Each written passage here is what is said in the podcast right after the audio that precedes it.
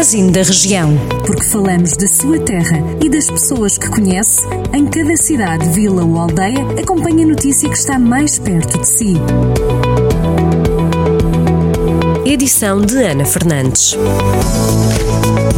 O Centro de Mortágua recebe esta semana o Festival de Artes de Rua, que termina no sábado, no dia 15 de agosto. O programa coincide com a semana em que habitualmente se realizava a Festa das Tasquinhas, que não vão decorrer por causa da Covid-19. À semelhança do que aconteceu no ano passado, a Câmara de Mortágua optou por desenhar um programa alternativo com vista a animar o comércio local e atrair visitantes e garantir o cumprimento das normas normas de segurança relativas à pandemia. A programação acaba no sábado com o espetáculo de stand-up comedy de Kim Roscas e Zeca Estacionâncio na Praça do Município a partir das 10 da noite. Os eventos estão integrados no programa cultural em rede Praças com Vida, que junta Mortágua, Mialhada e Penacova.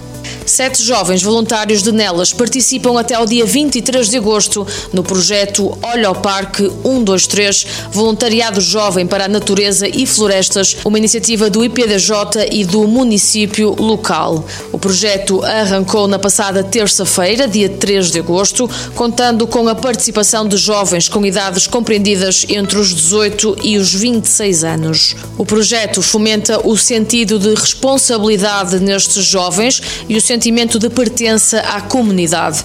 O principal objetivo é a vigilância e manutenção dos parques do território e a preservação dos ecossistemas, explica em comunicado a Câmara de Nelas.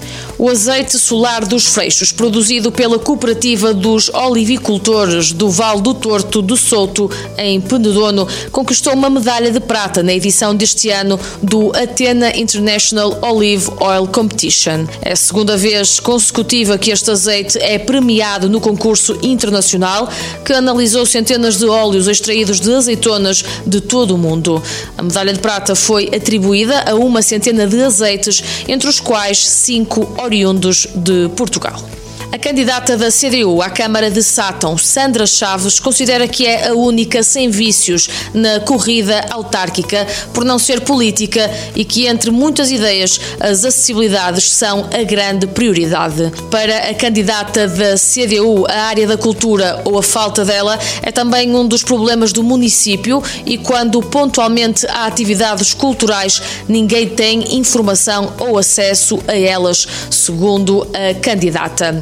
À Câmara Municipal de Sátão concorre também Carlos Miguel pelo Chega, Vítor Figueiredo pelo PS e Alexandre Vaz pelo PSD, presidente durante 12 anos e atual vice-presidente de Paulo Santos, que não se volta a candidatar e que em 2017 conquistou quatro mandatos com 47,65% dos votos. Estas e outras notícias que pode ler na íntegra em jornaldocentro.pt. Jornal do Centro, a rádio que liga a região.